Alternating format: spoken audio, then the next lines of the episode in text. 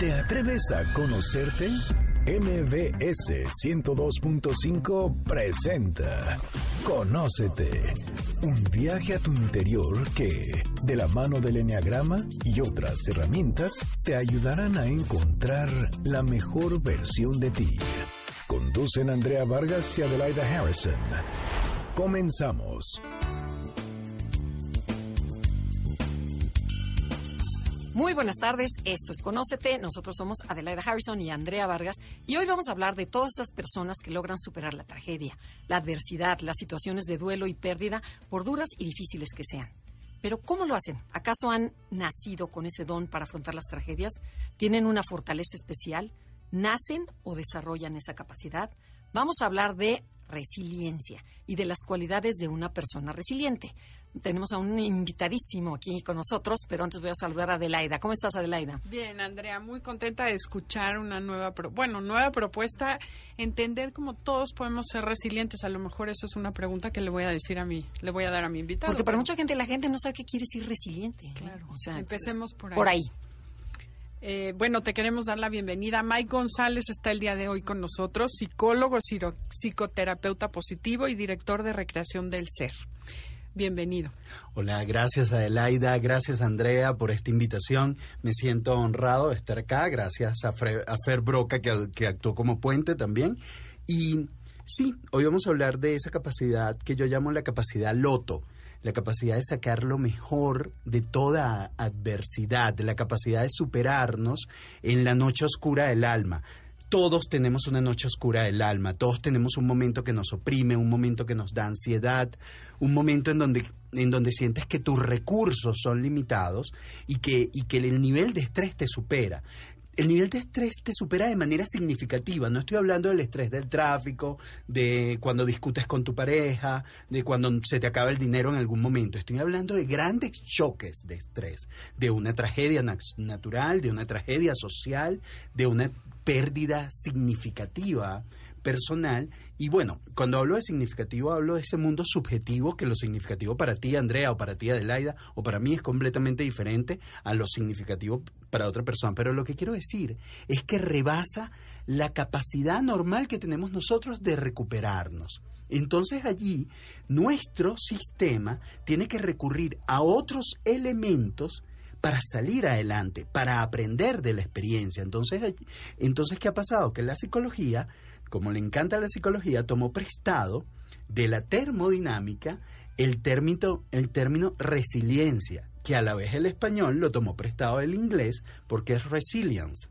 Este término de resiliencia nos, nos hace un llamado a los materiales o a los, sí, a los objetos que sufren grandes presiones sin alterar sus capacidades. Los metales sufren grandes presiones para cambiar, para, para mm, eh, cambiar su forma, para moldearse, era la palabra que estaba buscando, y siguen conservando sus, sus valencias, sus propiedades e incluso mejoran en el proceso.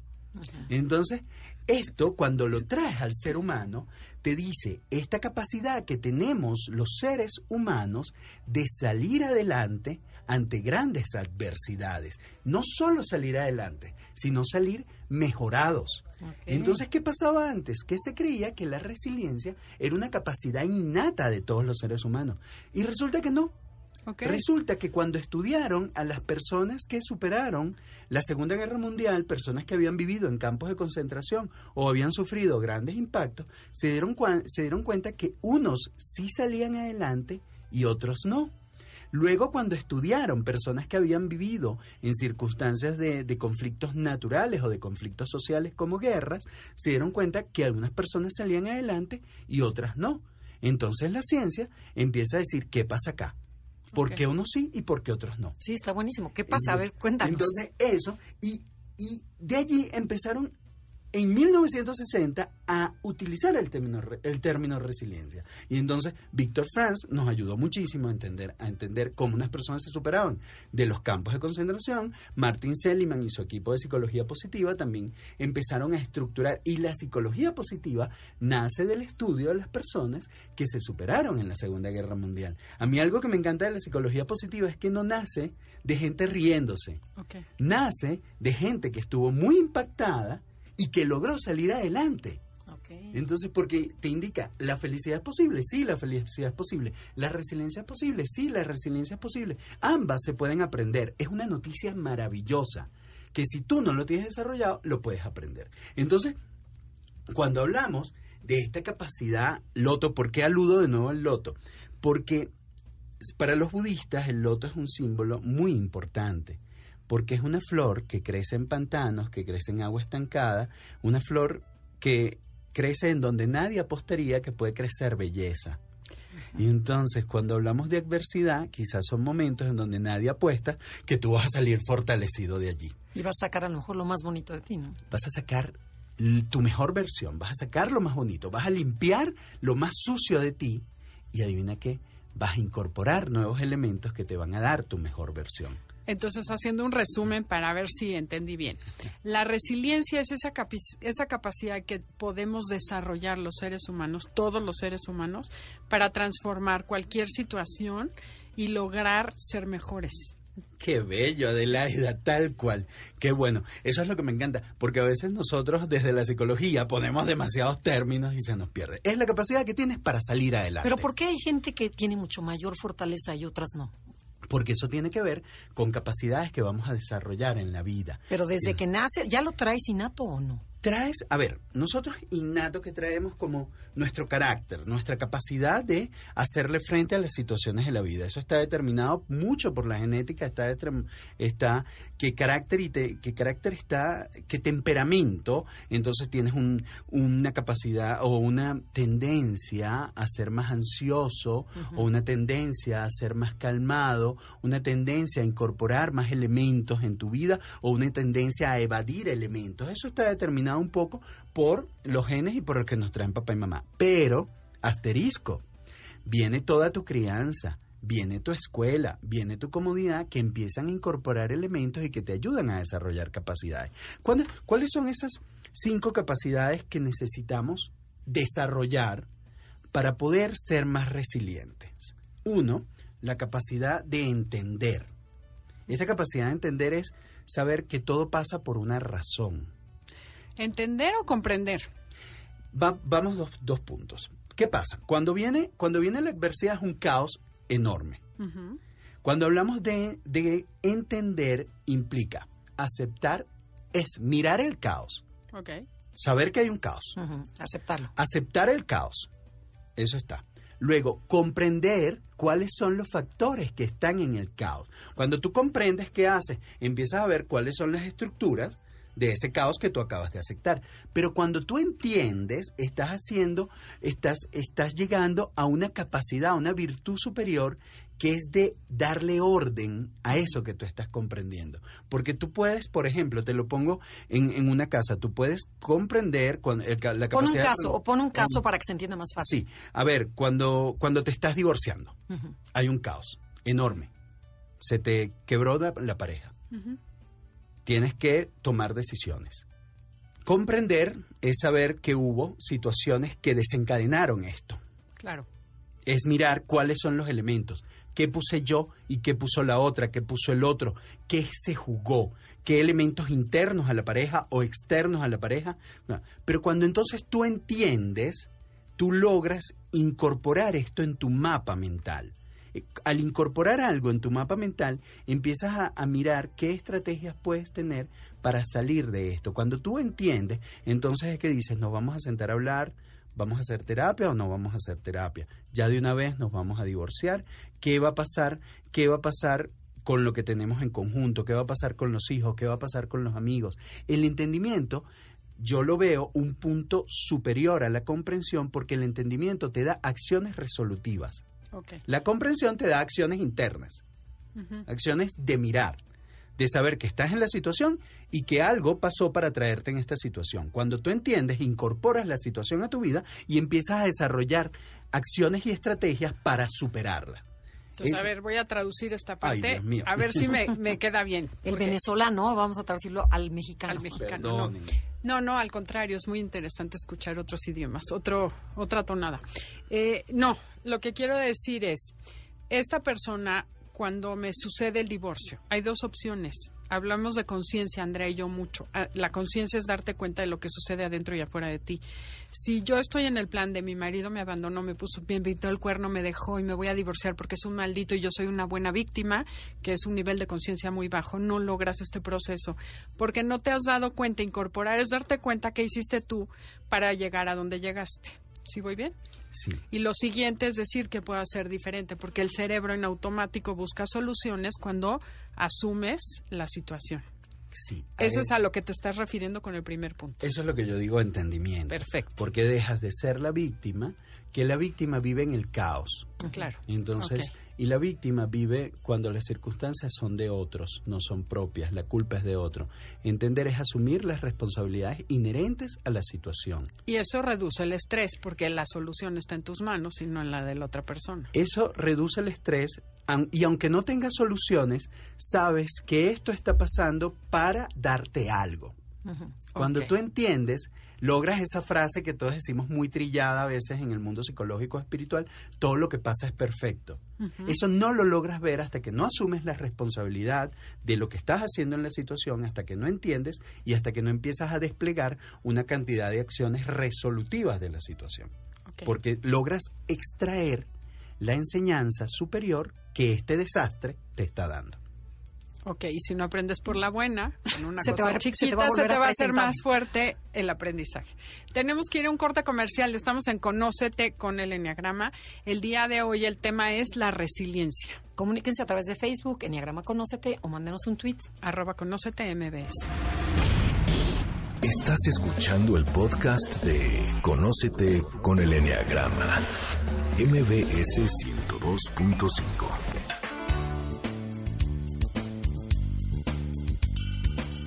Ya regresamos, esto es Conócete, nosotros somos Adelaida y Andrea y estamos hablando sobre resiliencia. Nos quedamos en la, en la preguntita con Mike sobre cuáles son esas características que todos tenemos que tener para ser resiliente. Sí. Y hablaste de una, la primera capacidad que es... Entender. Saber que todo lo que pasa es perfecto y a partir de allí saber que todo te va a dejar una enseñanza. Hijo, pero eso de que todo lo que pasa es perfecto, qué difícil es, ¿no? Todo lo que pasa es perfecto cuando lo ves, cuando logras extraer... O sea, el que, el que le diga, mi marido tiene cáncer, ¿es perfecto? Sí. A ver, al principio no, es no es deseable como dices y al principio ni siquiera es perfecto porque es lo que yo digo lo que te decía hace rato que te lleva al caos. Entonces tú tienes la oportunidad de quedarte en el caos o de salir del caos. Si sales del caos estás aprendiendo porque tu marido tiene cáncer, sí, tu marido tiene cáncer, no es una noticia favorable ni es una noticia positiva, pero ¿qué puede hacer la familia a partir de ese cáncer? Y fíjate, hay muchas familias que se desunen, hay muchas familias que se, que se enfrentan, hay muchas familias que se sienten solas porque no, no obtienen ayuda de los que están alrededor, pero también hay familias que se unen más, hay familias que establecen mejores, mejores variables de comunicación, hay personas que luego del cáncer aprenden a vivir de una manera manera diferente. Hay personas que utilizan la enfermedad también para perdonar. Hay personas que dicen, tengo un problema familiar importante, que tengo 40 años teniéndolo, voy a aprovechar que la enfermedad está aquí para acercarme a mis hijos, para acercarme a mi esposa, incluso para acercarme a mamá y papá. Ahí es donde yo sí, sí creo que algo es adecuado, perfecto, o quizás la palabra perfecto es, es, es antipática. Es molesta. Sí. Eh, entonces podemos decir... Es como una oportunidad, ¿no? Todo lo que pasa es una oportunidad, todo lo que pasa te brinda algo. Claro. Entonces, esa capacidad, cuando ya tú te quedas en esa capacidad de entender, en esto, de qué voy a hacer de mi vida, voy a sufrir o voy a, o voy a borrar sufrir por hacer, por disfrutar, por encontrar, por perdonar, ya empiezo a ya empiezo a ser un poco más resiliente porque le estoy dando espacio en mi vida a que algo diferente pase desde, desde el desastre, desde el caos, desde el inmenso dolor. Sí, no es perfecto que se te caiga la casa en un terremoto, no es para nada perfecto, pero sí puede ser muy la oportunidad. Una oportunidad inmensa. Y sí puede ser perfecto lo que tú hagas cuando se cayó la casa. Me muevo de lugar, empiezo a buscar y, y cuando me muevo de lugar, en lugar de resistirme a lo que está pasando, yo puedo abrirme a las nuevas experiencias. Pero eso, ahí vuelvo a la primera pregunta que me hiciste, es, ¿todo el mundo tiene esa capacidad? No, no todos tenemos esa capacidad. Porque primero, algunos no traemos esa capacidad desde los genes y segundo, a otros en las crianzas, en la educación, tampoco nos han dado esta, esta capacidad. Lamentablemente, nuestra crianza y nuestra educación muchas veces no nos enseñan a ser resilientes. ¿Por qué no nos enseñan a ser resilientes? Porque nos enseñan a querer controlarlo todo. Porque nos enseñan a creer que las cosas no cambian en el mundo. No, y que no deben cambiar. Exacto, y que mientras menos cambie, porque a veces tampoco nos enseñan a buscar soluciones creativas. Nos enseñan solamente a que 2 más 2 son 4 y cuando alguien estudia matemática te puede decir que quizás 2 más 2 no son 4 si, si colocas una derivada o colocas otra cosa y puede ser muchísimo más. Entonces no nos tampoco en nuestro desarrollo de esto de por qué unos sí y otros no, no nos, no nos estimulan en muchos casos la imaginación y la creatividad. Y una persona que imagina, una persona que es creativa, es una persona que puntúa o que se relaciona mejor con la resiliencia, que decíamos que es la capacidad que tenemos todos para salir adelante frente a circunstancias mayores. Hace, hace casi un poco más de un año hubo un terremoto muy fuerte en México. Hay personas que hoy en día todavía siguen sintiendo traumas y siguen despertándose en la noche por esa situación. Hay otros que al mes, que a los dos meses ya lo habían superado. Ahí tú puedes ver que unos tienen otras capacidades y otros no. Y entonces, ¿cuáles son esas capacidades que tienen los de este lado? Una es entender. Vamos con la segunda. no, quería comentar que también depende mucho la personalidad de cada quien, que hay personalidades que se fijan en lo positivo y hay otras que ponen atención en lo negativo. Entonces, si para ellas sobreviven viendo lo negativo, pues me supongo que tienen menos resiliencia. Yo creo que la resiliencia viene siendo como una fuerza interior, ¿no? O sea, de, de me caigo y me levanto. O sea, porque independientemente de la personalidad, o sea, puede ser una personalidad miedosa, puede ser una personalidad, este, un nueve tranquilo, pero que tienen esa fuerza y hay otros que no. entonces mi pregunta era, no tanto que, ya sé que claro que hay unos que la tienen y otros que no, sino, ¿nacen ya? ¿Es genético que hay gente que ya desde chiquito es fuerte? Lo que tenemos, la la virtud que tenemos todos, unos más desarrolladas que otros no, que nos da mucha resiliencia, es la entereza, es la fortaleza interior. Y tú ves que hay niños que se recuperan mejor de una frustración que otros. Hay niños que lloran un minuto porque se les quitó un juguete y hay niños que lloran media hora. Y entonces eso sí puede hacer referencia a que algunos tenemos un nivel mayor de entereza que otros. Cuando hablamos de resiliencia, es lo que en los pueblos, que en, la vida, la gente decía, es, es, una persona que tiene interés, es una persona fuerte, es una persona que se supera. Y sí, como te digo, hay elementos propios, elementos desde el nacimiento, pero la mayoría de los elementos vienen de nuestra crianza, de nuestro desenvolvimiento y de cómo nosotros jugamos. Tú, Adelaida, me decías, la personalidad, hay gente que se orienta a ver más lo positivo que lo negativo. Incluso yo te digo, la familia de donde vienes. Claro. ¿Desde dónde te enseñó tu familia a ver la vida? Porque hay familias que lo que hacen es ver la queja. Es que es muy fácil y lo veo desde la neurocognición. Si tú cognitivamente, o sea, pones atención en por qué no está bien la vida, no vas a tener motivación para luchar o salir adelante. Si tú estás viendo cómo sí en vez de por qué no, pues es que hay que buscar la solución. Das por hecho y tu cerebro se enfoca en encontrar una solución. Cuando la gente solo se enfoca en encontrar el problema y por qué no le va a ir bien en la vida, pues difícilmente va a tener resiliencia. Me parece que van muy unidas la cognición con la resiliencia, ¿no? El resultado de ponerle atención a una cosa o a la otra. La cognición, la acción, la reflexión, todo esto va completamente unido porque empiezas a ver resultados. Algo importantísimo en la resiliencia es que tú logres ver resultados que pensar o actuar distinto si te lleva a un lugar distinto. Claro. Si tú en la vida tienes pensar o actuar distinto y te llevan al mismo lugar, te vas a frustrar. Y eso lo que hace es disminuir tu capacidad de salir adelante. Lo que hace es generarte mayor queja. Entonces sí, tiene, tiene mucho que ver cómo te plantas la vida pero vamos a recordar, como yo me planto a la vida hoy, como tú que me estás escuchando, afrontas tus problemas el día de hoy, tiene mucho que ver con lo que has vivido, tiene mucho que ver con lo que has sentido, tiene mucho que ver con la familia que has tenido y con lo que has aprendido en el camino. Entonces, cuando has aprendido que todo tiene una enseñanza, que es lo que te decía antes, la capacidad de entender, entonces tú logras empezar a buscar cuál es la enseñanza. Uno de mis mejores amigos y yo, cuando vamos en el, coche, en el tráfico, eh, allá en Caracas, se quedó allá en Caracas, hablábamos de de un problema que tenemos y la pregunta típica era, ¿qué aprendimos de esto?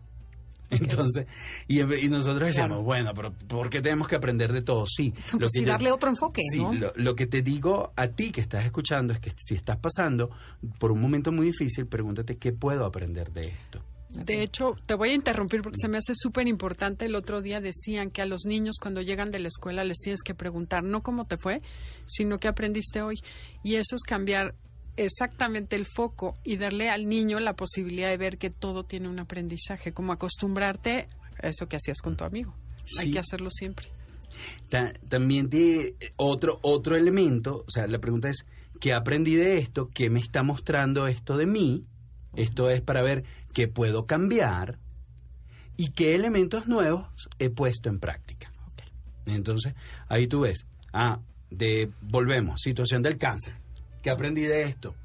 Hay gente que me dice que ha aprendido del cáncer cuando son sobrevivientes, que tiene que tener otra mirada de su vida.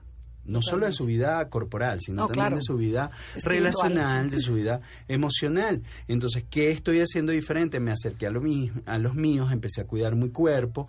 ¿Qué puede salir de esto? Puede salir que incluso yo muera, pero el tiempo que me queda para morir voy a vivir diferente. Y esa es una persona, esa es una persona resiliente, porque se acercó más a la vida que a la muerte, en un escenario que a todos nos aterra, que te digan tienes una enfermedad terminal y esta enfermedad tú decides cómo vivirla. Exacto. Bueno, pasemos a la segunda, si no, no nos va a dar tiempo. la, capacidad, la capacidad de organizar nuestras emociones, la capacidad de, de mirar nuestro mundo emocional. ¿Qué pasa? Que muchos leemos la realidad solo desde el gusto o el disgusto. Y la realidad tiene muchas más emociones. Cuando tú estás frente a una adversidad, un punto que debes preguntarte es qué emociones me despierta esto. ¿Tanto positivas como negativas? Sí, es que no hay, no hay emociones ni buenas ni malas, solo hay emociones. Si esto te despierta ira, si esto te despierta eh, frustración, si te despierta miedo, si te despierta por el contrario serenidad, si te despierta amor, si te despierta orgullo, todo esto va a generar una, una acción diferente, porque no es lo mismo acercarte a una tragedia desde la ira que acercarte a una tragedia desde la serenidad. Eso sí, ¿has entrenado tu vida para sentir serenidad? Porque lo que tenemos nosotros en el entrenamiento allá afuera en la calle es que estamos entrenados para sentir ira o miedo. Y entonces, esto implica que desde ya empieza por favor a meditar desde ya empieza y si no sabes meditar, toma cada durante tres veces al día, toma respiraciones, toma 60 respiraciones en donde te pares, en donde contemples el lugar donde estás, en donde te toques, en donde te sientas a ti, en donde te hagas presente. Eso te ayuda a relacionarte con la serenidad. Cuando hablo de la capacidad de orden emocional, es que debemos aprender a conocer todo nuestro repertorio emocional, porque mientras más emociones tengas, más posibilidades tendrás de, de hacer frente a una situación, porque eh, las emociones es como como la ropa con la que sales vestido a la calle. Si siempre sales con la misma ropa, en algún momento se te rompe, se te ensucia o te la tienes que quitar. Pero si cada día varías o tienes más, más ropa, si hace frío, tienes una chamarra o tienes un suéter que ponerte, ya sabes cómo, cómo andar en esta realidad que a veces puede ser muy aversiva y muy, y muy agresiva para todos nosotros. Tenemos que ir otra vez a un corte comercial. No se muevan. Esto es Conócete.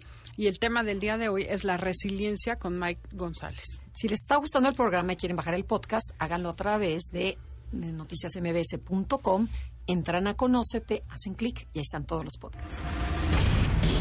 Estás escuchando el podcast de Conócete con el Enneagrama. MBS 102.5.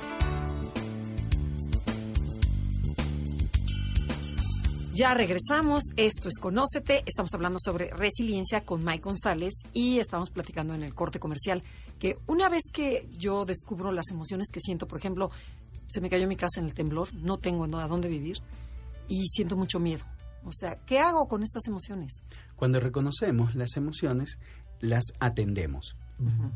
Maravilloso que puedas reconocer que existe en ti miedo. Te cuento algo, el 70% de las personas Lo que niegan, viven un ¿no? desastre natural no lo entiende. No sabe qué está sintiendo.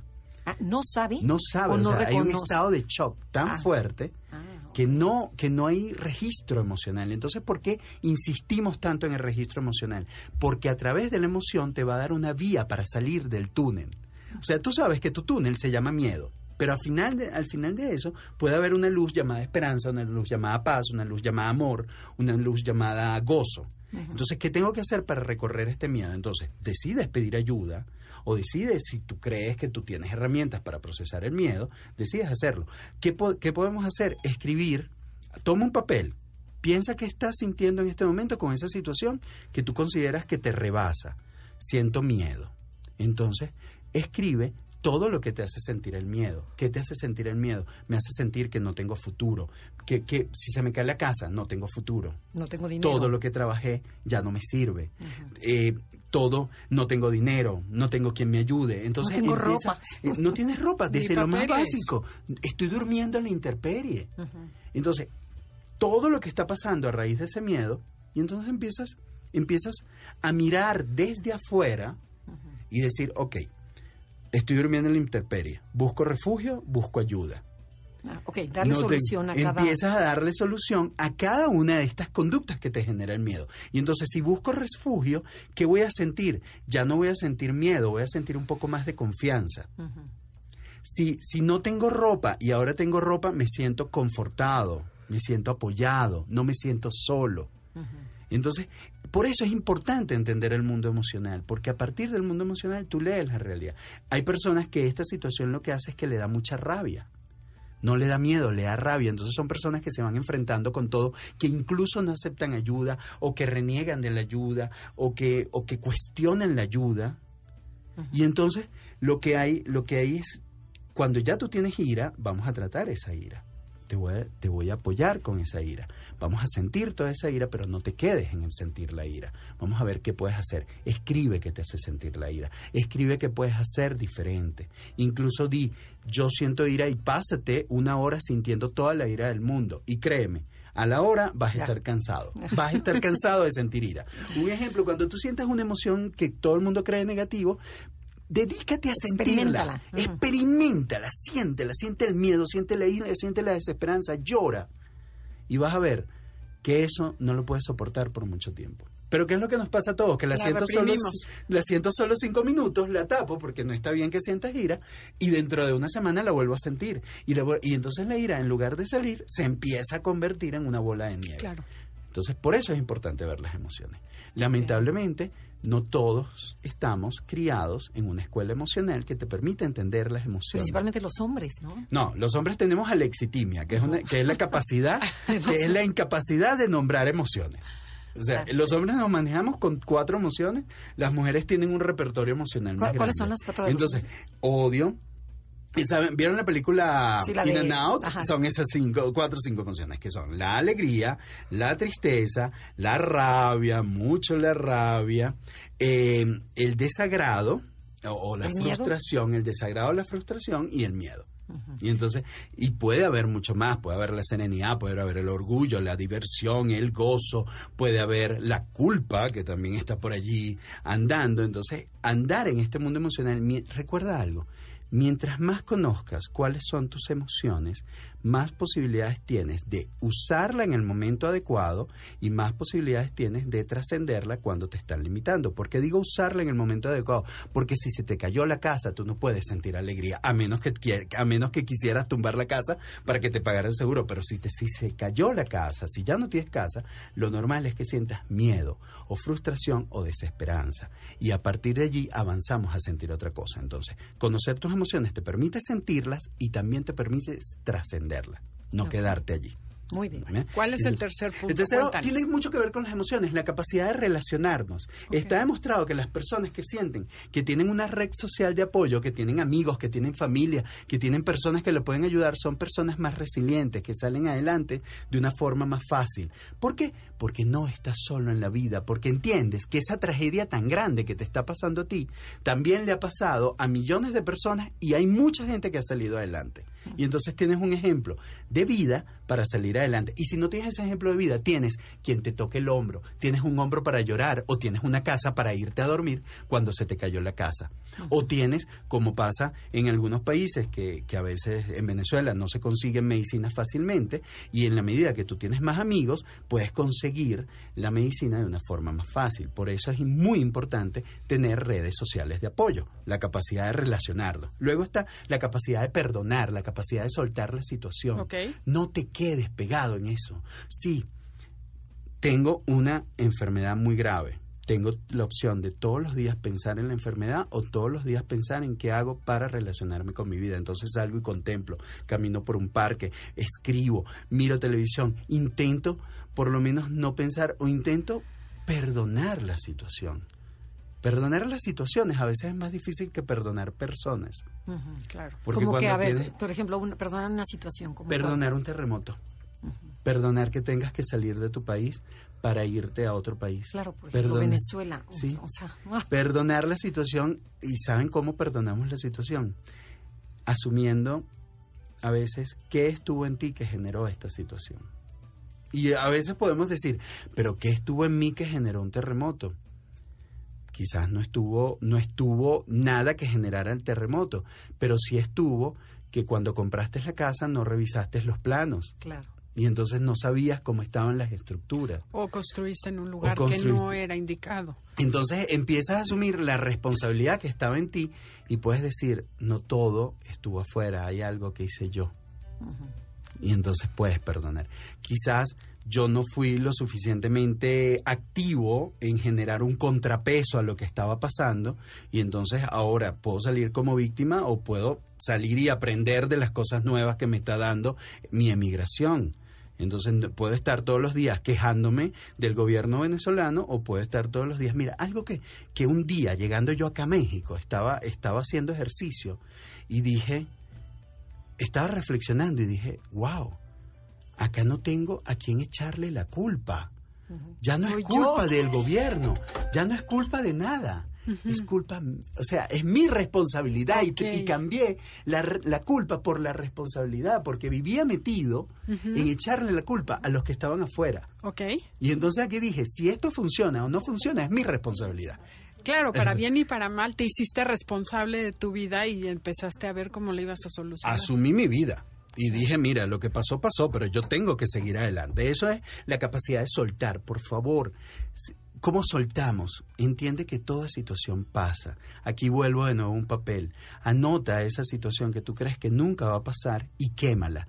Tantas veces sea posible. Esto es simplemente un ritual, un ejercicio de psiconeuro, de, de psico- de psicomagia o, o de PNL, que es que tú puedas ver que la situación desaparece y al ver que la situación desaparece puedes respirar un poco para salir adelante y ver y ver qué traer para que esa situación desaparezca. Otro ejercicio que me dijeron el otro día, que te escribas con henna en el estómago. Ajá. Por ejemplo, soy un gordo espantoso o soy un fracasado. Y lo escribes con henna, te lo tatúas en, la, en el estómago y cada día que te bañas se va diluyendo. Y tu inconsciente dice, ah, mira, ya se está yendo, ya estoy dejando de ser fracasado, ya estoy dejando de ser tonto, estoy dejando de ser lo que sea. Todo lo que te choca, que te lo escribas así y se va borrando. Y es otro ejercicio de psicomagia. El, el inconsciente inconscientemente va viendo que va desapareciendo esa característica en ti. Ah, y interesante. eso te permite saber que todo pasa. y, po- y por eso voy a la capacidad de relacionarnos de nuevo. Cuando, te- cuando estás con otras personas que han salido adelante, te das cuenta que todo pasa. Todo en la vida pasa, incluso lo más terrible. Y lo último es la capacidad de creer. ¿Saben que está demostrado que las personas que creen en una espiritualidad profunda, en un Dios, en una energía que está más allá de nosotros, son personas que salen adelante más fácil? Claro, te ayuda mucho Claro. más fácil, tienes de Porque dónde te agarrar. ayuda, porque tienes de dónde Está agarrarte, sostenido. de dónde asirte, tienes certeza, ¿saben? Que la fe es creer en Dios, pero la certeza es saber que Dios está contigo. Claro. La fe es creer que si yo voy a la iglesia y le rezo a Dios, él, él, me va a escuchar. La certeza es saber que desde que yo me levanto hasta que me acuesto, Dios está conmigo. ¿Y cómo podemos, hacer, cómo podemos tener cada vez más fe y certeza? Agradeciendo. Agradece todas las bendiciones que tienes en la vida. Levántate y antes de empezar a correr para llegar a lo que tienes que hacer, respira y di gracias por este nuevo día que tengo. Yo agradezco, te agradezco a ti Adelaida, te agradezco a ti Andrea, esta oportunidad y este momento, porque me ha permitido un aprendizaje, bajar el discurso, un aprendizaje, sentir esa emoción que de repente fue, estoy hablando muy técnico, bájalo y entonces agradezco esta oportunidad de decir, bueno, tenemos que, que hacer que el mensaje llegue Claro. Entonces, ¿qué agradeces tú hoy? Agradecele a tu hijo cuando llegue a casa, agradece la comida que está recibiendo en este momento, porque aunque no lo creas, la mayoría, un, una gran parte del mundo no tiene ese plato de comida. Si cuando hables el inodoro sale agua, que hace unos días vivimos que no, agradece. Entonces, esto te va relacionando con saber que Dios está allí contigo. Y que lo que tú no puedes soportar, haz un ejercicio bellísimo, entrégaselo a Dios, ríndete. hay, hay una historia bellísima de Hércules que él estaba luchando contra un monstruo y entonces le quitaba la cabeza y salían tres cabezas más. Y le quitaba entonces el leviatán se, la hidra se iba haciendo cada vez más grande. Y Hércules en un momento no puede más se arrodilla y se entrega y en ese momento deja de tapar la entrada de la cueva donde vivía la hidra y entra la luz. Y la hidra cuando entraba la luz se, se volvió piedra ah, y se murió y ese es un ejercicio bellísimo de entrega lo que no puedes a Dios, al Espíritu Santo, a, a esa espiritualidad que habita en cada uno de nosotros. Bueno, pues tenemos que ir a un corte comercial nuevamente. Es el último y no se muevan porque regresando nos va a dar Mike tips para cada personalidad, para lograr ser resiliente desde tu personalidad. Estás escuchando el podcast de Conócete con el Enneagrama, MBS 102.5.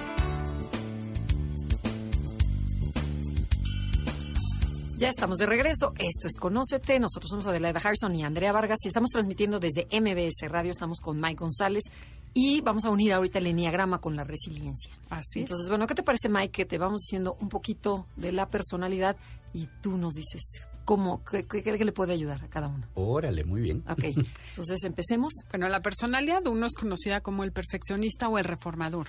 Son personas que buscan hacer lo correcto, que siempre quieren hacer algo mejor con ellos o con el mundo que los rodea y pueden ser rígidos y pueden ser muy dogmáticos. Estructurados, ordenados, meticulosos. La estructura puntúa muy bien con la resiliencia. ¿Por qué? Porque te, te ayuda a sobrellevar los vaivenes de la vida. El problema de todo es tener estructuras muy rígidas. Entonces, un aspecto positivo de los unos es ese compromiso, esa capacidad de, estructurar la vida, porque les permite agendarse, les permite saber qué esperan de ellos y qué Y un aspecto que tienen que cuidar es que si son muy perfeccionistas, van a estar en altos niveles de ansiedad. Entonces, acostúmbrate a dejar que algunas cosas no sean como tú quieres. Acostúmbrate a dejar el control. Y para esto es muy bueno.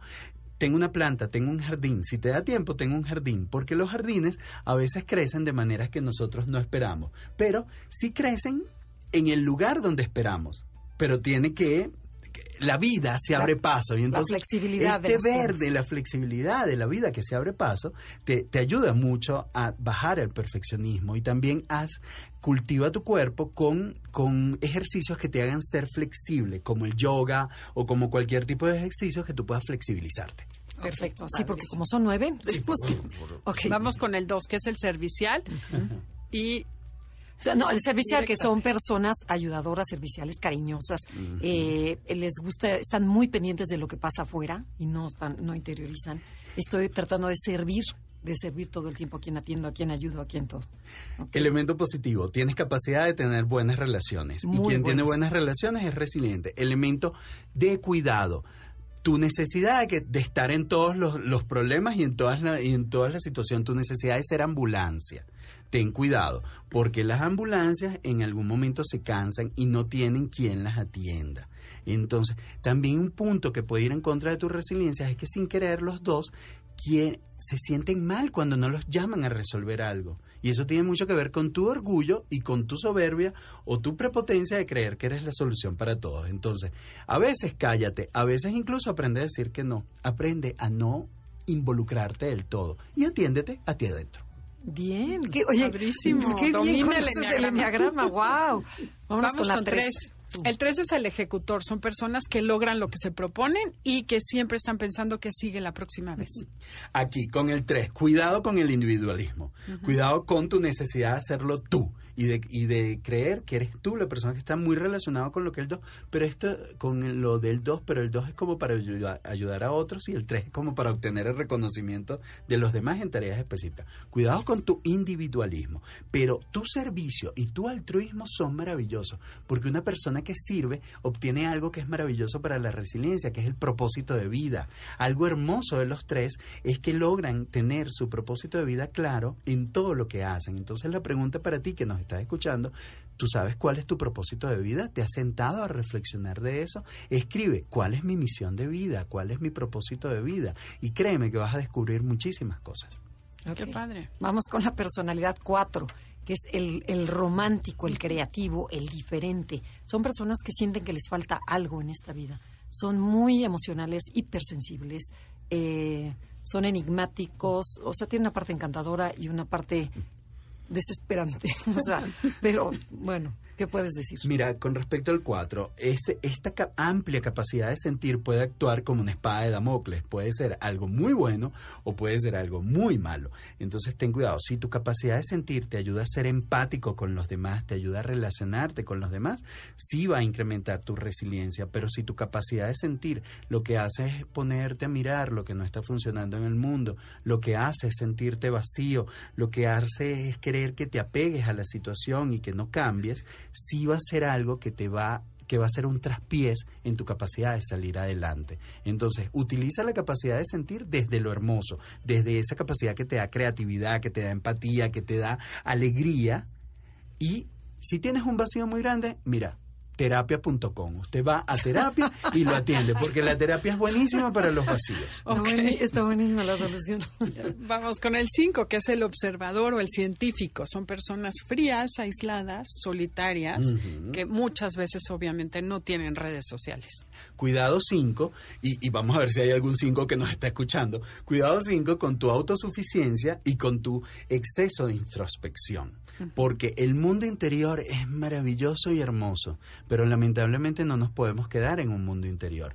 Cuando, cuando estamos atrapados en nuestra propia cueva, no salimos adelante. Pero sin embargo, tú 5 tienes una capacidad hermosa de, de generosidad, de estar cuando te necesitan, de apoyar a otros y desde allí nuevamente te conecta con tu propósito, te conecta con la alegría y te conecta con una red social que te considera importante. Muchas gracias. Vamos con el 6, Andrea. Bueno, eh, vamos a hablar, de- son las personas miedosas, dudosas, son responsables, comprometidas, leales, tenaces, muy trabajadora y muy trabajadoras y su tema en la vida es la confianza. Y podrían afirmar que hay ocasiones en que se imaginan eh, lo peor que pueda pasar. Sí, la ansiedad te hace salir, te hace quedarte atado y no salir adelante. Y cuidado, la ansiedad tiene mucho del pasado. La ansiedad es exce no, perdónenme, depresión es exceso de pasado y la ansiedad tiene mucho de futuro. De futuro. La ansiedad tiene mucho, tiene ti- ¿qué, qué quieres? Mira, lo que tienes es el presente. Entonces tú, seis, medita, contempla y hazte presente y aprovecha tu valentía y tu compañerismo para salir adelante, porque sí, los seis son muy ansiosos, pero tienen la valentía para levantarse cada día y hacer sus proyectos y esa valentía es maravillosa para la resiliencia. Sí, Muy increíble. Pasamos Bueno, al los 7. siete, que son optimistas y son personas muy positivas, muy resilientes, naturalmente resilientes. Cuidado, cuidado, porque el 7 sí tiene un ánimo y tiene una- un optimismo maravilloso, pero ¿qué pasa? Si ese optimismo es superficial, si ese optimismo no da resultado, genera frustración. Entonces, un tema con el 7 es que a veces son, hedon- son muy hedonistas y superficiales, se quedan recreándose en el placer, no miran la película completa. Entonces, sí, mantén tu ánimo, mantén tu optimismo, pero intenta también ver toda la película completa, ver todas las personas, todos los hechos que están involucrados en la situación y eso te ayuda a sacar fortalezas para ir adelante. Pero ciertamente es lo que la, la, el- la tipología de personalidad más orientada hacia el optimismo. Pero Claro. cuidado con el optimismo vacío. El optimismo no es reír nada más. El optimismo es hacer muchas cosas para mantener un alto nivel de bienestar en tu vida. Ok. Ok, muy bien. Y vamos con la personalidad 8, que se le conoce como el jefe, el protector. Son visionarios, decididos, hacen que las cosas ocurran, son firmes, se entregan con pasión, piensan en grandes, son realistas, concretos, son muy astutos. Sin embargo, les encanta el control, el poder y la venganza. Ocho, acaban de decir lo que es tuyo, la necesidad de control. Aprende algo, que cuando las cosas no pasan como tú quieres que pasen, ya es una gran respuesta y es una excelente oportunidad para aprender. Ocho, perdona, deja ir la venganza. Lo que pasó, si pudiste aprender de algo, deja ir. Te voy a contar algo, ocho. No perdonar a nadie es tomarte, como es tomarte todos los días un veneno y pensar que el otro es el que se va a morir. Ok. Te vas a ir muriendo tú poco a poco. Entonces, si quieres ocho, perdona por egoísmo, perdona por ti, para sentirte libre y para ir adelante. Y entiende que las cosas pasan de forma diferente. Y ocho, tú tienes algo maravilloso, tienes un sentido de justicia increíble. Tú sabes dar a cada quien o a cada situación lo que es de cada quien y de cada situación. Y eso te otorga algo que se llama perspectiva y sabiduría. Y las personas que tienen perspectiva logran levantarse por encima de la adversidad y logran ver que luego de la noche viene un amanecer. Y eso es maravilloso. Ocho, tú le das a ese optimismo del siete, tú siembras ese optimismo y sabes que va a crecer el árbol. Y fíjate, yo siento que los 8 son muy resilientes, Sí. o sea, tienen esa capacidad de levantarse. Por la perspectiva y la sabiduría, por la justicia, porque toman lo mejor, lo siembran y saben esperar. Tienen paciencia. Sí, es cierto. Es muy positivo y muy lindo esto. Bueno, vamos con el 9. El 9 es el, el mediador, son personas armonizadoras que buscan siempre quedar bien con la gente, estar bien y a gusto con los demás y eso a veces les puede traer más problemas de los que quisieran evitar.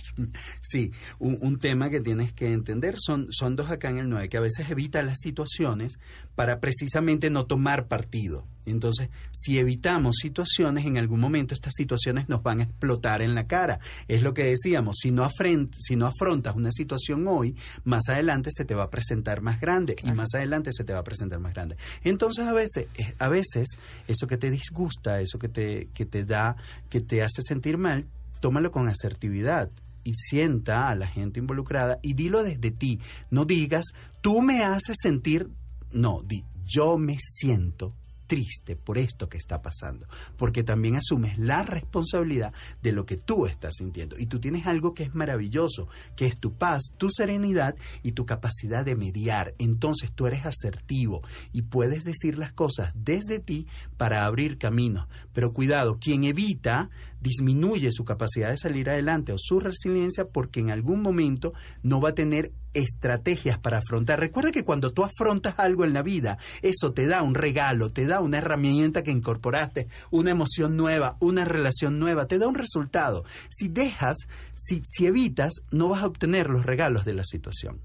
Ok, no, bueno, wow, muy bien. Está padrísimo. Los Muy pondremos en práctica. Oye, pero a ver, Mike, resúmenos rápidamente las, las capacidades para hacer como un resumen chiquito porque nos queda dos minutos. Por favor, si quieres ser resiliencia, intenta comprender lo que te está pasando. Si quieres ser resiliente, ten, ten un orden emocional, darle, darle un nombre emocional a lo que está pasando y, y algo que se me pasó, ten buen humor. Intenta volver a reír. Toda persona que puede volver a reír va a ser una persona resiliente. Eh, ten buenas relaciones, no seas tóxico, trata bien a los demás, sé una persona Empático, propositiva, sé una persona empática, sé una persona simpática. Por favor, si tienes cinco personas que te quieren, cuídalas. Si tienes cien, cuídalas. Pero por favor, tenga alguien que te quiera. Entonces, Sí, no, de- es cierto. Deja ir, deja ir, suelta, perdona. Lo que pasó ya pasó. Y por, por, por favor, por encima de todas las cosas, cree que sí hay una espiritualidad que nos acoge, que nos, que nos protege, que si hay un Dios o una energía superior que en cada instante está con nosotros y habla, actúa y mira a través de nosotros. Confía, confía que estás en el mejor lugar, en el mejor momento, porque es el único que tienes. Capacidad de confiar en lugar de capacidad de entender. Gracias, Adelaida. Oye, y rapidísimo, co- ¿en dónde te pueden localizar? Mira, me pueden conseguir en Instagram como arroba M-A-Y-K-E-R-T. Dios mío, está dificilísimo. Sí, A ver, otra vez. M-A-Y-K-E-R-T. Y, Oh, y también, y también en Maikert74 en Twitter. Maikert Maikert74. 74. Sí. Ok. Te agradecemos muchísimo que hayas venido el día de hoy a compartirnos lo que es la resiliencia. Esperamos al público que le haya quedado más claro este término y además cómo lograrla, ¿no? Que es lindo saber que se puede tener y, Y empezar a aplicarla. sembrar, exacto. Aplicarla a la vida diaria, ¿no? Esto fue Conócete. Muchísimas gracias, Mike. Mike, a mi estilo, Mike. Este, ojalá que les haya quedado algo. Yo creo que sí, porque nosotros aprendimos mucho de ti. Los dejamos con Concha León Portilla en Enlace 50 y nos vemos hasta la próxima. MVS 102.5 presentó Conócete. Te esperamos en la siguiente emisión para seguir en el camino del autoconocimiento. Conócete.